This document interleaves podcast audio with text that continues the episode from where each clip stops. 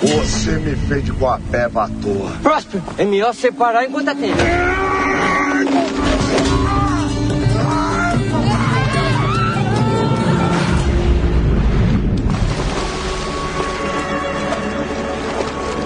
E um burrinho? Alô, amigo ouvinte da Rádio Central 13, está começando mais uma edição do Central Cine Brasil. Edição muito especial, já que temos aqui um convidado in loco. Eu sou Lucas Borges, aqui comigo Paulo Silva Júnior. Depois do filho, temos o pai aqui conosco, não é isso, Paulo? Primeiro caso de família, né? Sim. Vindo ao nosso programa. Um prazer, deixo para você apresentar e só reforçar para todo mundo aí assinar nosso feed. Joga aí no seu celular Central Cine Brasil, que toda quinta noite é, cai um novo papo com alguém do cinema nacional. Muito boa noite, Paulo Morelli, nosso convidado que vem para falar de Malas Artes e o Duelo com a Morte, filme em cartaz nos cinemas nacionais. Muito obrigado pela sua visita. Eu que agradeço o convite. Delícia estar aqui. Muito bom. E temos mesa cheia para falar com o Paulo. Temos Bruno Dias. Boa noite, Bruno. Boa noite a todos. Bruno Graziano E mais um Roda Viva aqui. e Murilo Costa. Boa noite. Com o convidado ao vivo é sempre mais gostoso. Pá. Sem dúvida. Sempre mais agradável. A quem, a quem devo a honra da primeira pergunta? Pô, pode, eu, eu posso começar então? Vai lá, vai lá então. Não sei se é uma, não sei se você devia honra a mim, mas eu vou começar para abrir os trabalhos mesmo, Paulo, entender é, o caminho entre a sua ideia, a sua, o seu apreço por essa história, o momento em que você começou a, a, a- pensar em produzir algo em torno desse personagem é, clássico e folclórico da cultura brasileira, e o momento que o filme vira o que virou, o Malazar do Duelo com a Morte. Co- Conta um pouco pra gente desse trânsito entre aquela ideia que você teve há muito tempo e o momento em que você e toda a sua equipe e toda a produtora, né, vocês sacaram que podia podia virar o que virou, com, com efeitos, com, com todo o trabalho que vocês acabaram fazendo pra virar o Malazar do Zero com a Morte. Valeu. Bom, começou há muito tempo, há décadas atrás. Nos anos 80, eh, eu tinha uma produtora independente, chamava Olhar Eletrônico. Amigos faziam juntos eh, matéria de vídeo que passava na TV Gazeta. A gente começou assim. E naquele momento eu já queria fazer ficção. Meu sonho sempre foi fazer ficção, fazer longa-metragem e tal. E fui atrás de, de temas brasileiros e comecei a procurar história do folclore. Aí fui ler Câmara Cascudo, que é um cara que faz um, um resgate da tradição oral eh, brasileira, né, do que é contado no campo e no, no universo do, do interior só- do Brasil. E encontrei o personagem do Pedro Malas Artes, me apaixonei, achei ele extremamente brasileiro, porque ele é um enganador, é um cara que dá golpe, ele é esperto, ele dá né, virada em todo mundo, mas ele tem um bom coração, ele não é um canalha. É, pelo menos nessa versão, né? Tem, tem algumas histórias dele que ele é bem sacana, mas no fundo, no fundo, ele, ele é um, um cara que tem, um, tem uma ética, tem, tem uma linha que ele não passa, ele não atravessa. E, e isso me fascinou, eu fiquei com vontade de, de fazer uma história com esse personagem. E naquele, naquela época, lá nos anos 80 ainda, eu continuei pesquisando folclore, não só brasileiro, folclore mundial, e, e encontrei histórias da morte. E numa das histórias da morte que, que eu li, eu li uma história que eu achei muito engraçada, que a morte era enganada por um sujeito muito esperto, que girava a cama e fazia toda uma, uma peripécia lá que eu falei, opa, deixa eu juntar esse esperto brasileiro com esse cara que deu uma enganada na morte, e aí nasceu esse conto, esse conto original lá dos anos 80, que era um, um- uma coisa curta naquela época, era um projeto de meia hora de TV. Com várias histórias do folclore, outra do Boto, outra, enfim, Violeiro do Diabo, tinha alguns roteiros daquela época. Não rolou naquela época, nos anos 80, não, não tinha essas leis de incentivo que tem hoje em dia e tal. E foi passando o tempo. Corta 30 anos depois, em 2014, depois de muito vai e vem, muita história que aconteceu, a gente falou assim, ok, então esse vai ser o próximo filme do AO2, vamos pôr toda a energia aqui, fazer ele acontecer. E fomos atrás e aconteceu. E foi um, um momento muito bom para a história, porque a tecnologia tinha evoluído pra caramba. Aquilo que naquela época, nos anos 80, velas, toda a história das velas, né? Cada vela é uma vida. Isso ia ter que ser uma coisa cenográfica, onde as velas ficavam de fato em banquinhos, em prateleiras e tal. E hoje em dia, com a tecnologia, deu para viajar muito na, na coisa da, da imagem, da fantasia, esse universo fantástico que o filme tem. E fora que foi muito bom esperar esse tempo todo, porque eu pude conhecer e esperar nascer o jesuíta Barbosa, que virou um Malas Artes, no meu entender, perfeito, assim, né? Nasceu para fazer esse papel. Ainda sobre a construção da história, você é, acrescentou ao enredo a história das, das moiras, das, das parcas, né? Que é uma mitologia Sim. grega, grego-romana. É, como veio, de onde veio essa inspiração? E, e o que o filme tem também da obra do Mazarop, filme de 60, né? As aventuras do, do Pedro Malas Artes. Ah, o, o, o Mazaropias foi uma, uma inspiração, assim. Eu vi o filme dele faz, faz muito tempo, achei muito legal. Sempre gostei muito de ver Mazarop. Quando eu era criança, eu ia no cinema ver Mazarop e tal. É, e, e- e ele foi nas mesmas fontes, né? Ele foi atrás das mesmas histórias. Algumas histórias se repetem no filme dele, do Malas Artes, e, e agora no, no Malas Artes que eu fiz também tem a história do chapéu e tal. É, e, e- e a questão das parcas, na verdade, foi quando eu parti, eu saí de um, de um filme de meia hora, de um roteiro de meia hora nos anos 80 e nos anos 90 eu transformei em longa-metragem, eu fui atrás de mais material. É, não bastava só aquele conto original que, que eu tinha feito lá nos anos 80. E aí eu é, trouxe como, como temática fundamental para estruturar um roteiro maior a questão da liberdade. É, e, e aí a liberdade nesse universo é, mais místico e tal se contrapôs ao destino. Então é, é um filme sobre o livre-arbítrio versus o destino. E o destino aí puxou as parcas, as moiras da mitologia grega que controlam o destino humano e tal. E aí também entra o Cândido do Voltaire, que é aquele personagem do Zé Candinho, que também é determinista, que também acha que está tudo escrito nessa vida e não adianta você querer construir o seu caminho, que o seu caminho está escrito. Tudo isso para lidar com a questão da, da liberdade. E, e também a liberdade, aí eu tive que jogar ela para o mundo caipira também. Aí o Malazarte, no mundo caipira, tem um cara que quer escravizar ele fisicamente, e tem a namorada que ele é apaixonado, mas que quer prender ele num casamento e tal. Então, são questões que lidam com, com, a, com a liberdade, né? A liberdade enquanto tema central da história. Bruno Graziano? Paulo, eu gostei do teu filme porque teu filme é um filme caipira iluminista. Brasileiro, sul-americano. E eu fui, assistir ontem numa sessão no, no Shopping Itaquera, metrô Itaquera, bem longe onde eu moro, eu moro aqui na Zona Oeste. Por que Itaquera? Porque, que infelizmente, Itaquera? as sessões Ah, já, estava, já estavam poucas- ruindo e pouquíssimos, pouquíssimos lugares, pouquíssimos então. parques. Mas foi uma experiência boa porque me lembrou a infância de quando eu tinha uma, eu tinha uma certa distância para chegar em alguma sala de cinema e ver algum filme dos Trapalhões. Que no caso eu só consegui ver os últimos, né? Não consegui ver os meus primeiros, eu já vi na televisão. Mas o seu filme me lembrou muito os filmes dos Trapalhões. Essa felicidade Legal. caipira, dos, dos diálogos inventivos, do humor é, sincero. Achei muito competente a representação do interior. É, achei o tom correto entre o realismo e o cinematográfico ali. Não foge muito, não é muito plástico, mas também não é mambembe. E agora, a, grande questão do filme, acho que, que vai ser muito falada, é o mundo inventado digitalmente, o mundo posterior. Porque aí eu já, eu já na minha crítica adulta, já achei demais, comparado, a, inclusive, à beleza dos filmes dos Trapalhões, que era um pouco. Tinha um, tinha um quê de, de, de, de, de trapas ali mesmo, né? De, de, de, de grotesco, de, de simples.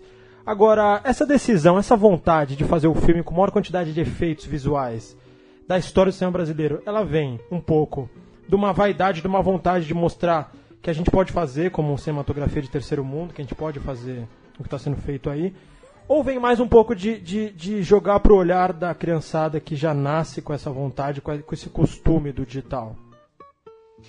Ah, acho que as duas coisas meio que juntas, né? A, a, a ideia era o fazer lidar com esse mundo mágico, com te- o que existe de tecnologia hoje em dia. Então a gente tem pessoas no Brasil com competência para fazer com qualidade pau a pau com o internacional, apesar do orçamento ser 2%, sei lá, do orçamento deles. É, mas a- a- o, o talento do- do- das pessoas que fazem isso no Brasil é muito grande.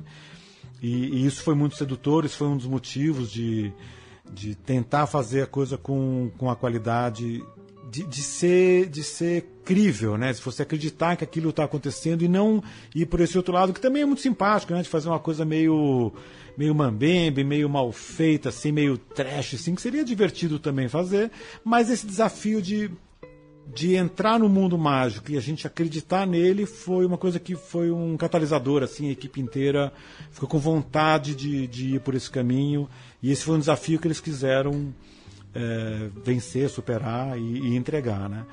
E também acho que, que, que as crianças é, tem, essa vontade desse olhar do, do contemporâneo, né? como, como, que são os efeitos, né? Então, talvez pudesse ter um uh, ser muito atraente para um, um, um, cara mais adulto, essa coisa mais mambembe, mas para uma criança eu acho que seria mais sedutor se fosse de fato mágico. E a ideia era criar essa comunicação. Um filme que tem que ser exibido nas escolas, né? tem que ser exibido nas escolas, mas aí que tá. O que aconteceu é que o filme ele pegou 12 anos de censura. Que coisa, e aí que deu coisa. uma quebrada nas pernas. E pegou 12 anos acho que porque tem três tiros, É. né? Que coisa. E sai sangue, aí pronto, quando a gente ficou sabendo na semana antes da estreia, ele pegou 12 anos.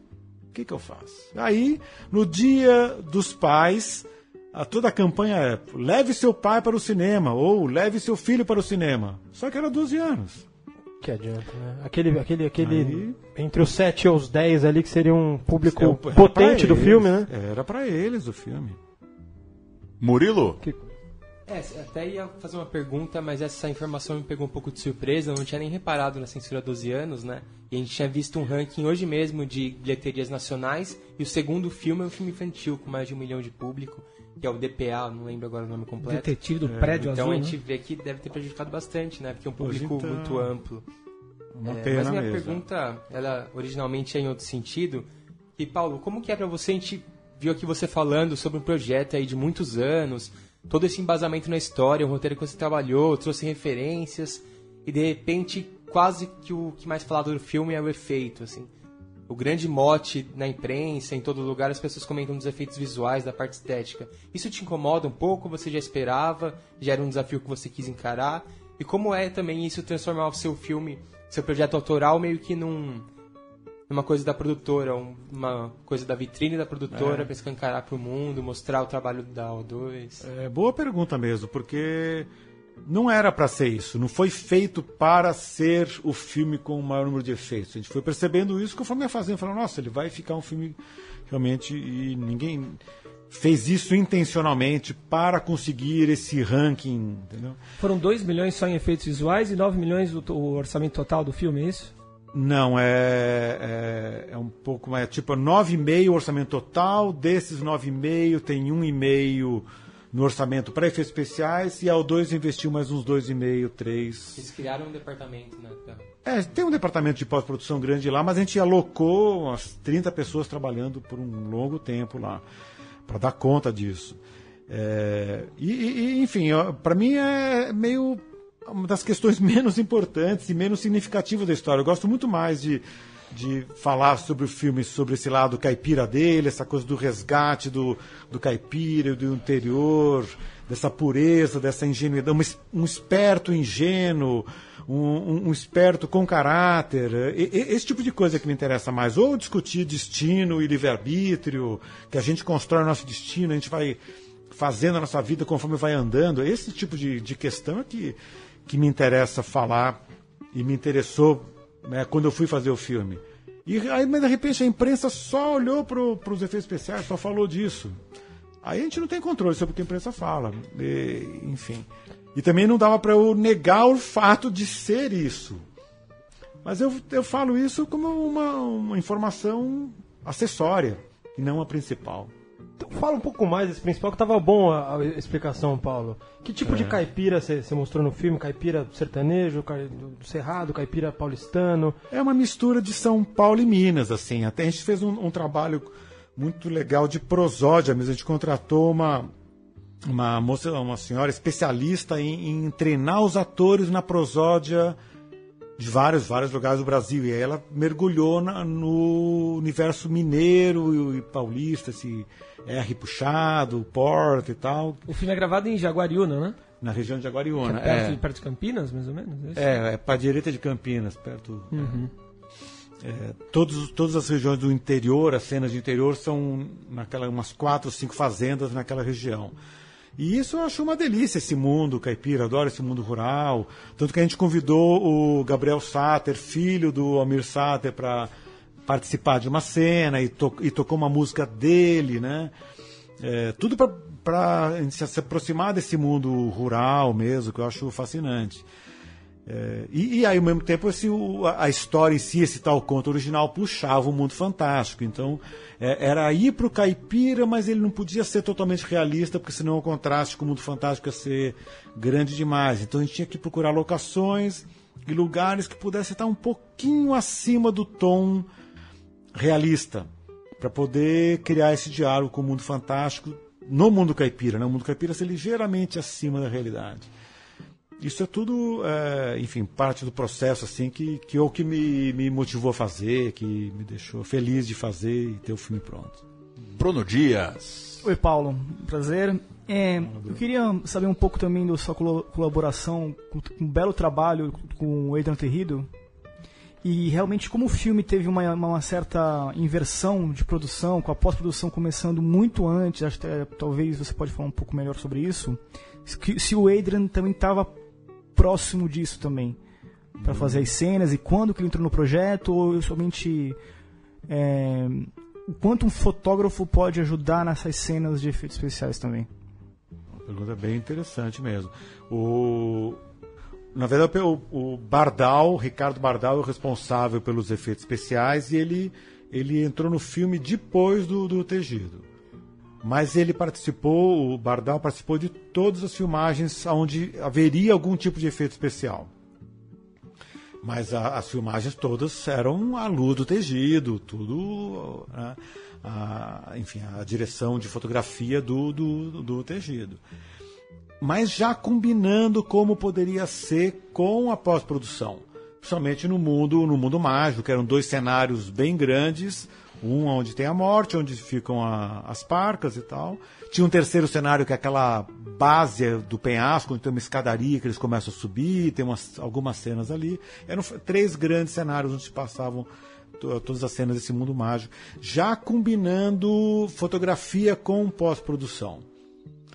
É, por exemplo, a, a, existe um, uma luz azulada em todo esse mundo mágico. Então o Tejido ele colocou um, um lá, caixas de luz no teto, todas azuladas, e isso dá um fio light azul em todas aquelas cenas. Já foi combinado porque todo mundo mágico seria mais azulado. Mas na verdade ninguém naquele momento, isso aí foi em 2015 que a gente filmou, faz mais, mais de dois anos.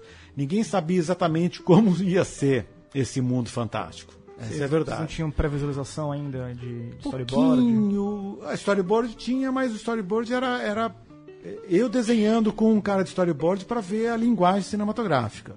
Né? Coisa que é excelente fazer e na hora de filmar você joga tudo fora. Isso é, é verdade. Você olha para aquilo, dá uma olhadinha no dia e fala: bom, então vamos inventar agora como é que vai filmar essa cena. Mas é muito importante você ter pensado antes do que ter que inventar todo dia de novo no set. Né? Às vezes você, você se baseia na, naquela decupagem criada meses antes, mas o momento de filmar é de, de muita invenção, né? de, de linguagem. Mas, mas a gente não sabia exatamente como poderiam ser essas velas, esses comportamentos, essas montanhas. Isso foi, foi crescendo ao longo desses dois anos. E, e aí, nesse momento, aí o Tegido, o, o processo dele foi se afastando. Aí o Bardal e sua equipe vão desenhando esses cenários 3D, vão dando forma àquilo as montanhas, as pedras, as árvores, tudo foi criado. É, é um, um trabalho longuíssimo mesmo. E no final, tudo volta para a marcação de luz, onde você mistura o mundo caipira, você mistura as cenas com live action, no fundo chroma key, já tra trabalhado, e as outras cenas são full CG. Onde não teve nada, não teve câmera aberta. E tem várias, tem não lembro qual é o número, quase 50 cenas full CG. Que os personagens são dublês, bonecos, Eles né? estão voando, principalmente. Que estão voando, mas não todos. Alguns voos a gente pendurou os atores e tal. É, e, e, e, aí você cria uma unidade fotográfica para aquilo tudo. Junto com o colorista, com o cara da O2 chama Foquinha, que é sensacional, ele vai equalizando esses, esses mundos tão diferentes, né? Você vai para um, um, mundo caipira com a luz do sol batendo, depois você vai para um, um estúdio com uma luz azulada, depois você vai para um full CG e aquilo tudo tem que fazer parte da, da mesma, mesma natureza, né? Aí é um trabalho de, de equalização das luzes, onde o tejido volta e ajuda a equalizar todas as luzes. Entendeu? Uma curiosidade que Adriano Tegido é o fotógrafo do Zoom, filme do Pedro Morelli. Isso. Ou seja, fotografou duas gerações da mesma família, também é fotógrafo do Palhaço, Alfonso Dourado, Gonzaga de Pai para Filho, Elisa, é um grande fotógrafo brasileiro. Um dos grandes um fotógrafos brasileiros mesmo. Eu vou trazer outro tema, é, saindo um pouco da questão do filme em si. É, Paulo, a gente está aqui no, no, programa 69 e a esmagadora maioria dos filmes, principalmente os independentes, eles trazem uma carga é, política muito forte, né? No sentido de.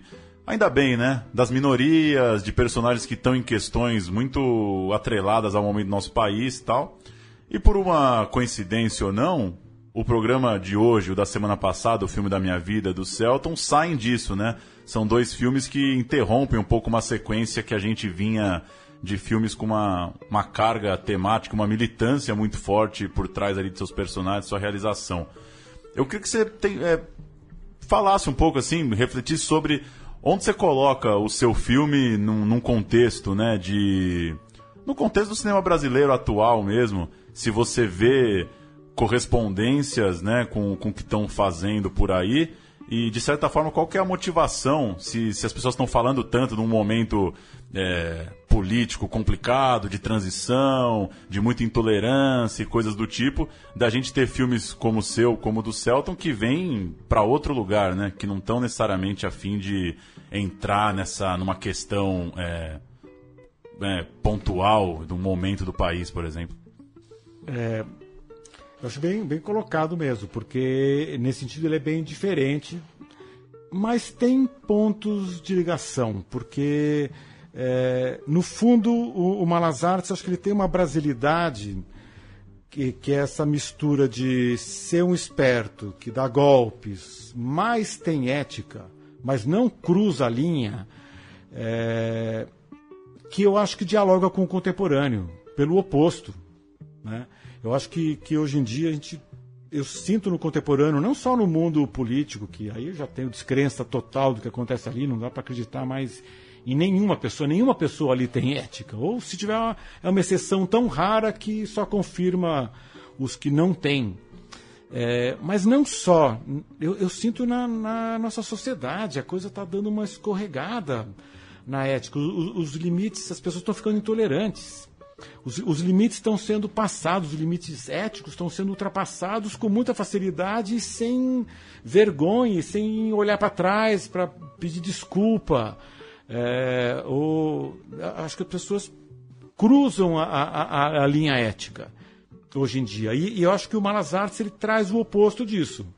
Eu diria que essa é a conexão dele, do filme, com, com o contemporâneo. É uma, é uma questão é, não diria que é periférica, mas não é a questão central do filme, claro que não. Mas eu acho que nesse sentido dialoga com, com esse mundo contemporâneo de, de refletir a sociedade e, e refletir o, que, o, o, mundo que nós estamos vivendo, né? Eu acho que essa é, é onde o filme se encaixa perante o contemporâneo. Mas acho que ele é um filme, ele é uma fábula. Ele é uma fábula sobre o, o brasileiro, sobre o destino, sobre a liberdade. Nesse sentido, ele não é tão localizado no, no dia a dia, ele não está no, no, noticiário do jornal. Né? Mas é possível imaginar que talvez está se, tá se abrindo um caminho para um novo nicho do cinema brasileiro, a parte da, dessas comédias de grande apelo comercial, dos filmes mais realistas, independentes, um, filmes de um nicho que exploram mais a, a fantasia mesmo, como o filme da minha vida, até o Menino e o Mundo, por exemplo. Pode ser, pode ser. Não, não, não, não penso, inclusive, é, que os meus próximos filmes vão ter ligação com isso. Eu tenho, tenho gostado de fazer filmes muito diferentes um do, uns dos outros. É, agora, eu espero que isso estimule pessoas a fazerem outros filmes para criança, para né, gente mais jovem, do mundo da fantasia, enfim. Eu acho que que é um campo rico e, e necessário se dialogar, principalmente se for para falar de, de, de, de ética para as crianças, né? É, eu, eu, acho que espero que isso estimule outros cineastas a fazer coisa, filmes nesse sentido.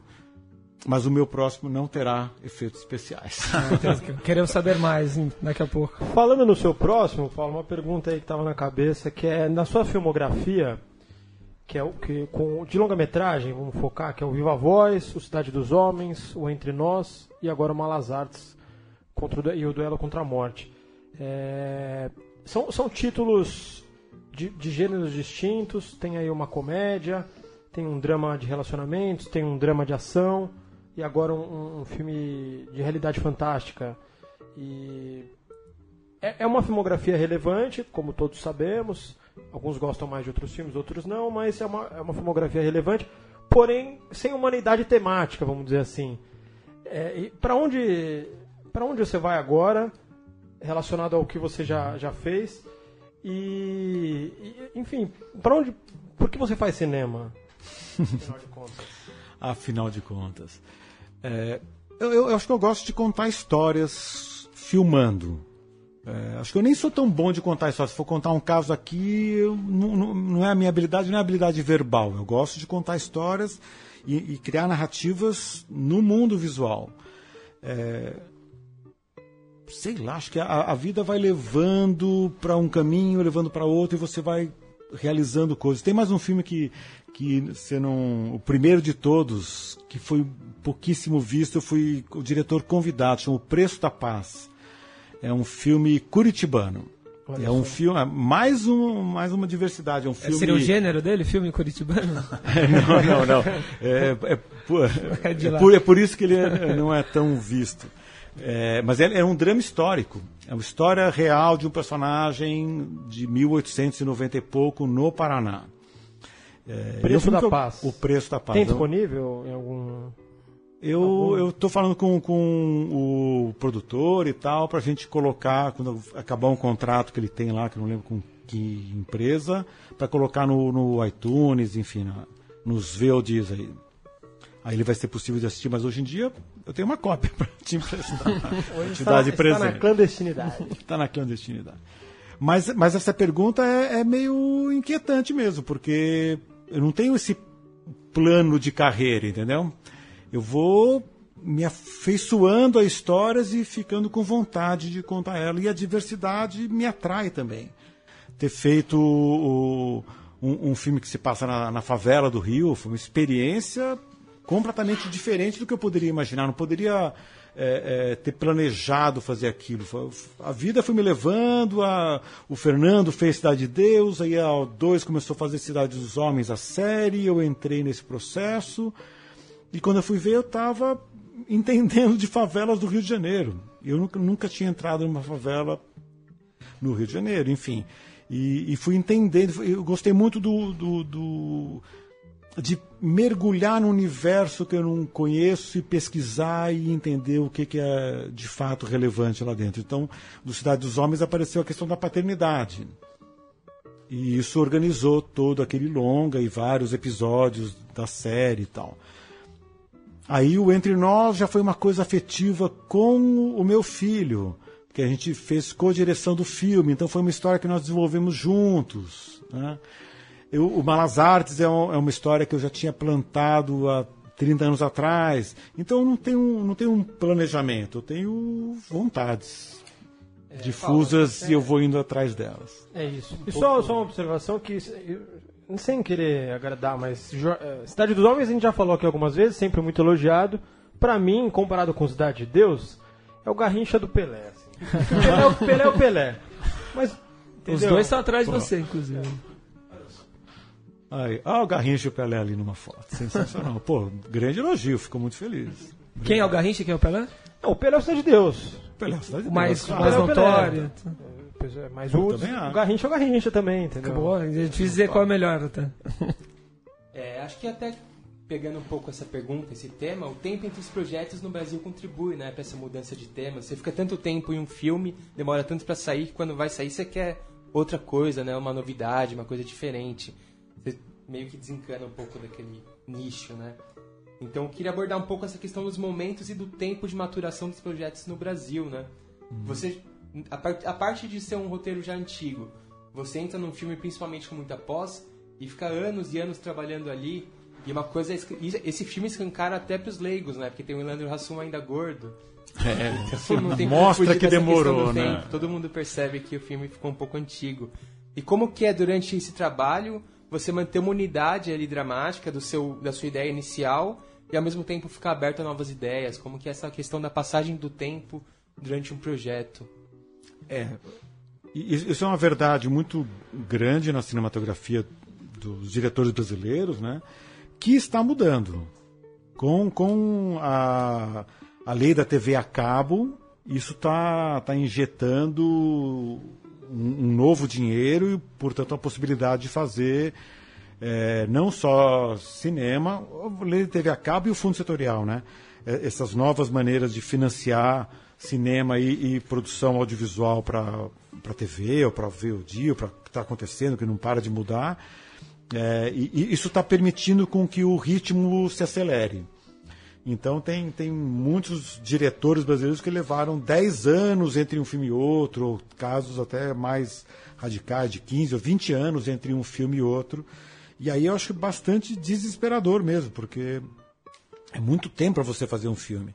É, mas é, é, isso pode mudar, porque, por exemplo, quando a gente foi fazer é, o é, é, Feliz para Sempre, foi em 14, foi um projeto que a Globo ofereceu para o Fernando em, sei lá, abril, e a gente estava filmando em novembro.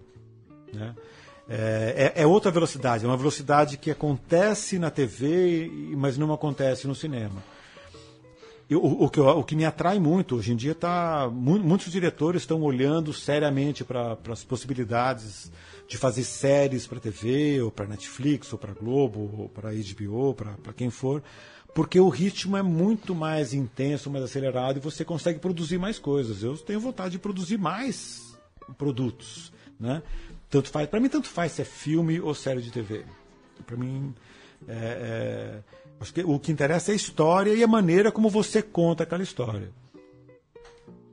É, até aproveitando um pouco o gancho do Murilo, Paulo, você tem mais 30 anos de carreira, de- desde a época da Olhar Eletrônico, então você pegou várias etapas do cinema brasileiro, desde a época do, do fim do cinema brasileiro, do Embrafilme, e depois a época da retomada, que foi tão valorizada, depois o boom do Sai de Deus, junto com a 2, você vendo isso de dentro. Como que você vê essa evolução do... não só do mercado, mas do- do, do costume do brasileiro de ir ao cinema? E, e como está hoje você acha o cinema brasileiro como um todo assim em termos mais assim do mercado em relação ao público Eu acho que está indo para um, por uma coisa muito diferente. Que, é, que eu sinto é que quem tem ido no cinema mesmo e dá o grosso da bilheteria são os adolescentes. É, cinema, basicamente, hoje em dia é cinema de shopping, tem poucos cinemas de rua, uma coisa que nos, nos anos 80 era o contrário, você tinha cinema de rua. E, e nos anos 80, 90 e tal, você ia no cinema para ver é, os filmes adultos. O que eu tenho conversado com, com amigos e pessoas é que as pessoas que gostam de ver cinema mais adulto, drama, acabam vendo isso no, no Netflix ou, ou em outros canais desses de ver o dia, onde você escolhe a hora de ver, ou tem gente que baixa, eu sou contra baixar, mas tem gente que baixa e vê o cinema adulto. E os jovens vão no cinema e aí, aí explode o super-herói. Que é do, do a mi- a mitologia contemporânea, né? A tal mitologia grega Sim. das parcas hoje em dia virou Homem-Aranha, Mulher Maravilha, Homem de Ferro e todos esses aí. E quem consome isso são jovens, sei lá, de 12 a 20, 20 anos. mas é, agora também você puxando de volta para o Malas Artes é interessante isso porque realmente o Malas Artes é, é uma tentativa de buscar esses herói brasileiro e Hum, diga, diga. Não, herói brasileiro, assim, ele, ele pode. Ele tem um certo superpoder, junto com a, que a morte deu pra ele, então ele tem um poder sobrenatural. Então, ele tinha, ele tem tudo isso que realmente o público gosta. E, e em relação ao Malas Artes mesmo, ele ainda está muito em cartaz em cinemas de periferia. Assim, eu também eu fui em Santa Amaro ver o filme. Sei. Em, em- nesses cinemas que o todo multiplex só passa filme dublado. E isso mostra o valor do filme, que ele está resistindo na, nas regiões mais populares. Então isso é um bom, bom destaque, que mostra que realmente o filme conver- conversa com um povo mais mais Mas é um é- Brasileiro, Mas né? é um fracasso de público, se pensar. É, ao, ah, ao é. orçamento do filme, quantidade, o lançamento dele. cento e poucas mil pessoas. Era E, e vo- a O2, a sua foi abaixo. produtora. Muito que abaixo do que a gente esperava. Lançou algumas. Tem alguns filmes que eu. Que eu aqui, ó. Sobretudo, o Trash, A Busca, o Vips, o 360 e o Xingu, últimos filmes da produtora. Que são grandes filmes de tamanho, de repercussão e tudo, só que não, não, não fizeram público. E qual, qual que é? Um dia me perguntaram, eu tava meio bêbado, falaram, por que, que os filmes da O2 não faz público? Você acha, "É porque não- os filmes da O2 não tem cheiro. Fiz, "Ah, Não tem não cheiro. tem cheiro. "Ah." Mas você concorda com isso ou não? Você acha que o problema é maior? Eu, eu falo porque eu sou fã, então eu falo mal do que eu gosto, né? Tá bom. Entendeu? Sei lá, não tem cheiro, é meio não, não cheira e não fede, né? É, acho- Mas o que eu tô tentando falar é que é foi uma tentativa rápida ali, mais eh, animada, de, de, de achar o motivo. Por quê? Por que, que os filmes não. Por que, que o Xingu não é visto por 2 milhões de pessoas? Aí é visto na Rede Globo, quando passa em horário nobre. Passa aí é- milhões e milhões vem. Então assim, acabou mesmo, acabou o cinema, não, não, não faz mais sentido ir numa tela grande, a não ser que seja pra ver um IMAX, um espetáculo um pouco mais. O Malas Artes é um filme que tem um impacto diferente na sala escura, não tem como negar, né? É, eu acho que ele tem que ser visto na sala escura. TV na TV vai perder muito. Mas, sei lá, as pessoas não foram. Não foram. Ah, eu, eu acho que em relação com o seu herói do jovem, eu tenho a impressão que para o adolescente ele é ingênuo demais e o adolescente acha ele infantil. Ele tem uma coisa meio infantil, ele deveria funcionar muito com molecada de, de, de 7 a 12. Só que que ele, não pegou, pode ele, ver ele pegou 12, entendeu?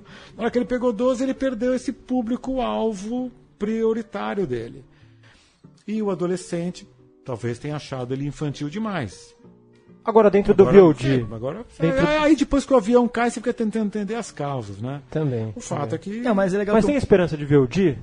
De, de conseguir reverter, ter um público amplo mesmo em locadoras virtuais? Sempre tem, eu acho. que né? sim, é, é. Acho que ele pode funcionar na TV também, se ele for para TV aberta. Acho que ele pode funcionar muito. Mas essa coisa da, do cinema é uma aflição pra você ou dentro da O2? Por exemplo, você falou que é, você tem o mesmo tesão de fazer um filme ou fazer uma série pra TV, né, enquanto produto, enquanto criação. Mas tem também um fetiche do cinema ali, imagino que tem, né? É, Isso claro. é uma aflição, você acha, de pensar. É, pô. De, de ter essa angústia ali, de ficar esperando os números da primeira semana pra ver qual é que é, ou, ou a gente já tá um pouco é, bem resolvido com essa questão de que o filme não vai bombar no cinema mesmo. Não, não, não dá para ficar resolvido essa questão. Não, é chato, é muito desagradável ver que não funcionou no, no cinema, né? É, e, e seria muito legal funcionar. A gente quer tentar ter cheiro, né? que as pessoas queiram sentir esse cheiro e, e, enfim, ter essa personalidade, seja o que for o cheiro aí, que possa atrair, atrair as pessoas. Tem essa O, o busca. cheiro é o cheiro, desculpa, é o cheiro da panela, sabe? Quando você entra numa cozinha e fala, eu vou comer, a pessoa tem que entrar no cinema e sentir o cheiro falar, eu vou nesse filme. É, é cheiro nesse sentido. Sei, sei. Não não- uma sedução de alguma natureza que faça você, quando olha aquele monte de cartazes, fala, eu quero esse, né? E quem Mas- não tem solução, por que, que o palhaço conseguiu, meu nome não é Johnny conseguiu, sabe? É, sei lá. É, ou talvez seja um pouco também da crise que tá vi- tá vi- o Brasil está vivendo, então as pessoas estão, tipo, escolhendo menos ir ao cinema. Porque a gente conseguir com esses filmes, eh, bilheterias do top 10, um filme, muitos filmes com mais de um milhão, e esse ano só tem um filme com mais de um milhão, eu acho que dois. Brasileiros, primeiros, né? é. É, esse ano Acho tá que um um, né? fracasso. Acho que só o... Minha mãe uma peça e esse novo infantil é. é. Um milhão e poucos filmes, né? Mas eu também acho que talvez uma coisa do Malas Artes talvez seja uma coisa de lançamento da época. Porque veio dois grandes filmes de circuito nacional, o filme da minha vida e agora- hoje estreou o Bingo. E Sim. um filme que próprias distribuidoras meio que tem que escolher que assim, o, o filme nacional ficando ali. Então talvez seja isso. E talvez. Eu acho que o filme funciona muito bem em férias também. Mas. Pode ser. É, mas uma pena. concorrer com o verão americano de Complicado, julho é de lascar, né? Mas, mas o Bolas Artes vai achar seu público, que é um filme muito nostálgico e. E vocês falaram do, do VOD, a O2, junto com o SP Cine e com a Hack Lab, né? Anunciou no final do ano passado o SP VOD. né? Eu queria saber como anda o desenvolvimento dessa plataforma, uma plataforma de streaming para o cinema independente brasileiro, que eu acho que muitos aguardam com. é, né, de, de forma ansiosa. Tá, vindo, tá na Kombi, como diria em produção de cinema, tá na Kombi, tá chegando, tá chegando. Vai ser muito legal, esse projeto é muito legal de poder é, oferecer gratuitamente para as escolas e, e para muita gente uma cinematografia brasileira bastante ampla. E cinéfilos em geral vão poder acessar isso pelo computador pagando o serviço também? A gente está vendo modelo de negócio, mas eh, talvez role um, um aluguel, como um- uma, uma Netflix Sim. de cinema brasileiro. Muito interessante. Faltou falar um pouquinho só do elenco, né? Que é bastante afinado. E essas escolhas todas aí. A gente comentou, acho que na semana passada, né? A frase, que o, ma- o mantra aí, que ah, o papel primordial, primordial do diretor, primeiro escolheu, a- escolheu o elenco, né? Escolheu os atores. To- todos os que você quis. O Jesuíta você já entregou que era questão de vida ou morte. Não, Tinha que achar ele. É. E, e o, o Millie, muito bem. A, a, a O Júlio. Isis Valverde, A Isis. é, Ah, Isis surpreendente, sur- muito bem. O Júlio, como sempre, O Julinho é sensacional. É o segundo filme que eu faço com ele. Na Entre Nós também, né? No Entre Nós, ele tá lá. Faz um completamente diferente. Ele, é- ele Bem se do transforma. tipo dele, né? Porque ele costuma fazer aquela coisa bem realista, mais próxima do, do intimista. É. Até aí tá num papel de vilão, uma coisa bem cinematográfica diferente, né? É. E, e- e esse papel era particularmente diferente, porque tem momentos que, que aquela figura da morte ela, é- ela é meio dupla, né? Ela tem dois lados, ela tem um lado otimista, um outro lado pessimista, que fica brigando consigo mesmo, como se estivesse falando no espelho. E isso foi muito difícil para ele achar essa mudança de tom, porque é, no- é na cena, né? Você tem que mudar de, de tom sem contar com a montagem, né? E, e ele desempenhou super bem. O Julinho é sensacional. Queria- Você, você deu muita. Você treinou eles muito ou você realmente falou, vou escolher os melhores aí vou dar uma liberdade? Ah, são as duas coisas. Tem que escolher os melhores e ensaiar, ensaiar bastante. Tem que ter muito ensaio. Não lembro quanto, tipo 15 dias de ensaio, bastante tempo. A gente alugou um lugar, um, um preparador de ator que faz aquelas coisas todas de ator, deita no chão, respira, aquelas coisas todas, e aí ensaia a cena, ensaia a cena, ensaia variações da cena, ensaia o, o conteúdo emocional da cena, não a cena em si. É, é importante, tem que ensaiar, tem que ensaiar, porque também o diretor vai entendendo melhor a cena. E depois do ensaio você fica com a cena na cabeça, aí você vai na locação, aí com o fotógrafo e todas as equipes, direção de arte e tal, e pega aquela cena que você ensaiou e começa a posicionar naquele lugar. Você fala, ah, aquilo que eu já sei como vai vir, ah, como, como a cena gira, como a cena acontece, posiciona aqui, daqui pra cá, blá, e você começa a montar a mise-en-scène. E na hora de filmar, muda tudo. E aproveitando um Adapta, pouco isso, né? Paulo, como você se vê como diretor? Porque, pelo menos nos Estados Unidos, tem um pouco uma separação até, né? Os caras que se definem como diretores de atores, que focam naquilo e deixam a câmera mais com o fotógrafo. Tem os diretores bem estéticos, tem os caras que são mais do roteiro e no set resolvem lá meio por cima, como o Woody Allen, por exemplo. Como você se vê nesse meio todo aí? E acrescentando que o Pedro contou aqui como foi a combinação na co-direção, aí seria legal ter a sua versão também, ver se confere. Ou se ele, né, o filho falando do pai ali, tem que dar uma segurada também, né? Não entre nós. no Entre Nós, né? É, olha, eu acho que no Brasil não tem tanta especialização de coisas, então eu me sinto esse, esse diretor que tem que jogar em todas as áreas. né? É, o, o roteiro, para mim, é uma das coisas prioritárias que eu venho estudando, o roteiro, a- desde a época do- do- dos anos 80, lá da, da Olhar Eletrônico também. Acho sempre, sempre achei que era um, um- um ponto falho de filmes brasileiros, olhar filme brasileiro e falar, putz, o roteiro estragou tudo. Tava tudo funcionando e o roteiro derrubou a história no final, então tenho me esforçado e trabalhado nesse sentido de, de elaborar roteiro. É, fui aprendendo a dirigir atores, porque nunca vim desse mundo de, de teatro, nada disso, até nos anos 80, tudo no olhar eletrônico. Me, me ofereci para o grupo do Antunes Filho para ser ator do, daquelas maluquices dele lá para passar um pouco para aquela experiência e ele fiquei lá convivendo um tempo. Enfim, fui, fui tentando ganhar musculatura e quilometragem nessas áreas. Hoje em dia, acho que eu sei dirigir um ator, tanto se você vê o elenco, ele está equilibrado, está todo mundo no mesmo tom, as intenções estão ali e tal. E câmera, linguagem de câmera, para mim, eu acho que é o essencial de um diretor. Eu acho que é. E disso eu não abro mão para o fotógrafo, entendeu?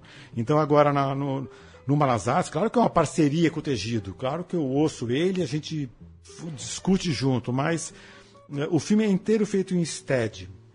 E o operador de stead era um cara sensacional, era um, é um stead meio maluco que a câmera gira, então ela pode ir para o alto ou para o chão. É um stead raro no Brasil que permite você fazer movimentos complexos de câmera. Então eu colava nele e fazia a passagem da cena é, é, olhando no monitor do stead, e meio que quase. Porque você não pode encostar no cara de stead, você desequilibra ele, né? Mas é meio fazendo gestos para ele no ensaio para definir o enquadramento. E sou meio obsessivo com a estética do, do enquadramento, preciso, usando o 235 nos seus limites e tal. Isso é uma coisa que, que a gente conversou muito, eu e o Pedro, na hora de fazer o, o Entre Nós, porque talvez ele tenha puxado um pouco de mim e desenvolveu essa obsessão pela estética e pelo enquadramento sofisticado. É, e, e, no Entre Nós ele fez muitas cenas, ele fez a câmera. Não era stead e tal, tinha stead algumas cenas, mas não tantas, e aí muitas cenas ele fez a câmera e ele é muito bom de enquadramento. Ele tem esse rigor, fez curso de fotografia e tal, e caminhou muito nesse sentido do, do enquadramento. Então é uma coisa que a gente gostou de fazer junto, assim. A, a, a, cena que eu mais gosto do Entre Nós, não sei se vocês lembram, é um, é um jantar onde todos estão falando assuntos meio quase aleatórios. Aquele, aquele dia foi, foi um dia curioso do, da maneira de filmar, porque eu tinha aqueles três temas. Né? Vamos falar de política, vamos falar de sexo e vamos falar de honestidade. Acho que eram esses três temas, agora não lembro, já faz uns 5, 6 anos. Mas eram três palavras. Eu cheguei de manhã, o, elenco falou: bom, hoje chegou o dia de filmar essa cena, não tem roteiro, não tem roteiro. Vocês vão falar o que vocês quiserem. A gente vai gravar várias vezes e vocês falem o que vocês quiserem sobre esses três temas. E o Pedro, a gente fez um, um trilho circular em volta daquela mesa e o Pedro ficava livremente enquadrando, aquele papo que durava às vezes 15 minutos cada take. Era mais ou menos isso, entre 10 e 15 minutos cada take. Então a gente fez, sei lá, uns três takes sobre política, uns três takes sobre sexo, uns, e aí pegava e, e, a montagem foi livre. Aí joga tudo na mão do montador e vamos, vamos construir essa cena na montagem. E ele ficou no enquadramento, o Pedro ficou enquadrando, e, mais desenquadrando do que enquadrando, porque a graça lá, o combinado era vamos desenquadrar, vamos deixar as pessoas no limite extremo do 235, esse filme não vai existir em 16 por 9, que é o, o formato contemporâneo, ele só vai funcionar no 235 para que a gente use os limites do frame mesmo. E, e, o, e o Malas Artes também é assim, ele só funciona no 235. Tem cenas que são necessariamente usando os limites do enquadramento. Se tiver uma versão de 16 por 9, que às vezes tem que ter para deliveries, de, ah, eu vou ter que sacrificar um dos dois lados do enquadramento. Vamos ter que assistir Entre Nós de novo, né? Para reparar nesses detalhes, esse exercício de improviso aí dessa cena. Sensacional. Que assistimos e, juntos, né? É, né? No, na Avenida São Luís. E diante disso tudo, desse rigor, o é, que, que, que, que você assiste hoje de cinema brasileiro? É, como, como que é você, teu olhar relaxado ali enquanto espectador, vendo muita coisa, né, de absolutamente todos os níveis sendo feitas no Brasil, né? É, que que conseguiria citar alguma coisa? Tem algo que te incomoda mais? É, é, enfim, esse, como trabalhar esse rigor na hora de ver o que está sendo feito por aí? Muita lembrar. coisa sem grana, principalmente, né? O que eventualmente atrapalha essa busca por esse rigor estético. Qual é o último brasileiro que eu vi, meu Deus do céu? Ou diretores de forma geral, enfim, que, que você curte aí. Ah, eu, diretores eu, eu gosto do Padilha, Acho que ele tem uma, uma energia, acho que ele mandou muito bem nos, nos dois filmes dele lá, do, né, do, do Tropa de Elite 1 e 2. Acho que tem um, uma energia lá. Tô com muita vontade de ver o Bingo, do Daniel Rezende. Que é o montador de Cidade de Deus, que né? é o montador Cidade de Deus, e, e vi o trailer, achei sensacional. É, vi o da Laís Bodans, que está estreando hoje, achei muito bom o filme, eu gosto muito do trabalho da Laís, acho que ela, é, é, ela vai para esse, esse mundo delicado das relações sutis e, e relacionamentos. É como nossos pais? né? É, é Como, nossos pais, como nossos pais. Na quinta que vem, na verdade, né? Dia 31 de É, agosto. ah, perdão. É, 31. Tá bom, tá bom. É, que mais que eu vi? Vi, vi um documentário de um, de um grande amigo meu do, da época do eletrônico, Marcelo Machado, que ele fez Tropicália um tempo atrás, agora ele fez um sobre o piano. A- como é que é? O piano que fala. É é- sobre o maestro Benjamin Taubeken, né? Exatamente, exatamente. E o filme é muito interessante, é um filme meio sem palavras, é uma condução muito experimental e, e isso me, me agrada muito. Cinema pernambucano te agrada? Esses nomes. O- Virgílio Ferreira, Cláudio Assis, o É, Paulo acho que- Caldas, É, é o Marcelo Gomes, né? O Kleber Marcelo, Mendonça Marcelo Filho, né? Gomes eu acho muito bom, acho o, o Karim sensacional, o Karim é sensacional. E o Chico, Chico de Assis, né? O, o Cláudio? Cláudio, Cláudio Assis, energia lá, um, tem um fervo ali, tem um cheiro ali. É, acho, que, acho que tem um cinema muito poderoso lá. Acho que, aliás, Pernambuco é um lugar de produção de cultura brasileira muito forte. Né? Existe uma tradição ali em várias áreas, da literatura, a música, o cinema. Acho que é um, é um celeiro, é um lugar produtor de, de, de coisas com energia, né? Que não, não, não tentam se encaixar em modelos. Existe uma busca de, de inventividade lá que eu acho muito bem-vinda mesmo. Mas, mas eu, eu, eu ia perguntar de festivais, por curiosidade, se você tem uma. se você acompanha, se você aparece, frequenta, o que, que você acha também? Porque a gente é, tem esse problema, metade dos filmes que a gente fala aqui as pessoas vão conseguir assistir, provavelmente. É, e é, é, um- é um, é dramático isso, né? Porque a gente consegue ir ali na mostra assistir um filme, mas três horas da tarde, depois não vai estrear nunca. O que, que você acha desse, desses filmes para festival, dessa super divulgação de tal filme ganhou lá não sei o que em Locarno, outro ganhou em Toronto, e esse mundo que no fim das contas dialoga pouco com, com o público final? Ah, me atrai muito. Tanto que, que a gente montou uma, uma pequena distribuidora na O2, que é o 2 Play, que está se associando com, com a SPCine e tal, para poder divulgar esses filmes de arte.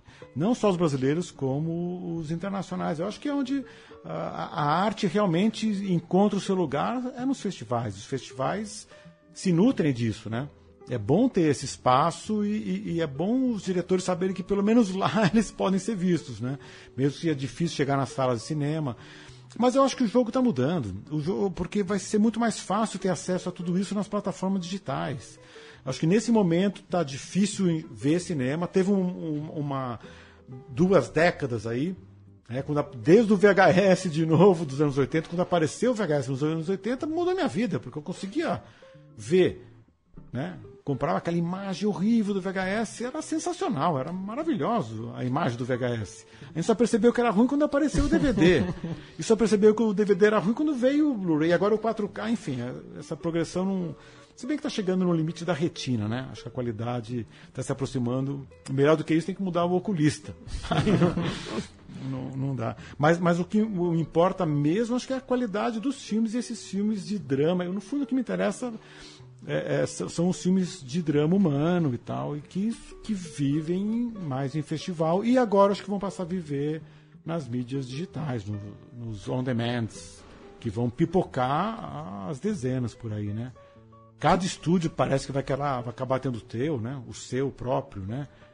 É, o futuro. a Fox né? quer fazer, a Disney quer fazer, todo mundo vai ter. Você vai ter que ter vários pequenos É, aluguéis. Você imagina uma TV a cabo de todas as plataformas de streaming, onde todas vão estar reunidas ali e você paga para. Você paga Pra um ter conjunto para ter Já é assim nos Estados. Unidos, em, É. em Muito, vai ter muita E- e- parceria entre. E Paulo, uma- A pra- última, alguém aí pra- estourando. Pra finalizar aquela pergunta, é qual que é o filme que você ainda não fez, que você gostaria muito de fazer, mas que você acha que nunca vai conseguir fazer? Eu espero conseguir fazer os que eu quero. Ninguém nunca responde essa pergunta. Não, a melhor resposta veio do, do diretor, da, o Paulinho Caruso, que é diretor da. que ele falou Macunaíma. Eu quero muito, mas eu nunca vou fazer, porque eu não, não vou tentar a sorte. Fazer o remake É, do Macunaíma. É muito bom original. Deixa, esse- deixa quieto lá. Mas tem algum, qual que é o que você quer fazer? É, mas esse é um bom gancho para pergunta do Lucas, o seu próximo projeto que você É. tinha comentado, que é. Ah, pois então, eu tô, tô escrevendo um, um roteiro que chama. Escrevendo junto com, com um roteirista parceiro, chama Marcelo Montenegro. Estamos escrevendo junto uma história eh, que chama O Laranja, que é um drama sobre ética no Brasil contemporânea, envolvendo construtoras, corrupção, políticos corruptos. É, e é um, é um drama tenso, é um drama com suspense, é um drama com cenas fortes e, e reviravoltas. Então, é uma mistura de drama com suspense, ética. É, no, no fundo, o personagem é um cara idealista e ético que se vê obrigado a entrar na corrupção. E aí ele sente prazer por isso, de ganhar dinheiro. É Zeitgeist. Tem bastante Facilmente. Beleza. É.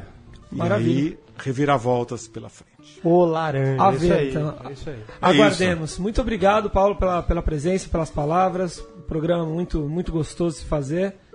E Obrigado, gente. Um prazer vir aqui. E Parabéns pelo Malas Bom Artes. papo mesmo. Obrigado. O. Malas Artes, um filme que tem um caráter muito nostálgico para os adultos e tem um apelo muito inocente, puro, doce para, para infanto juvenil crianças. Assista. O resgate do Mazarop é muito importante também.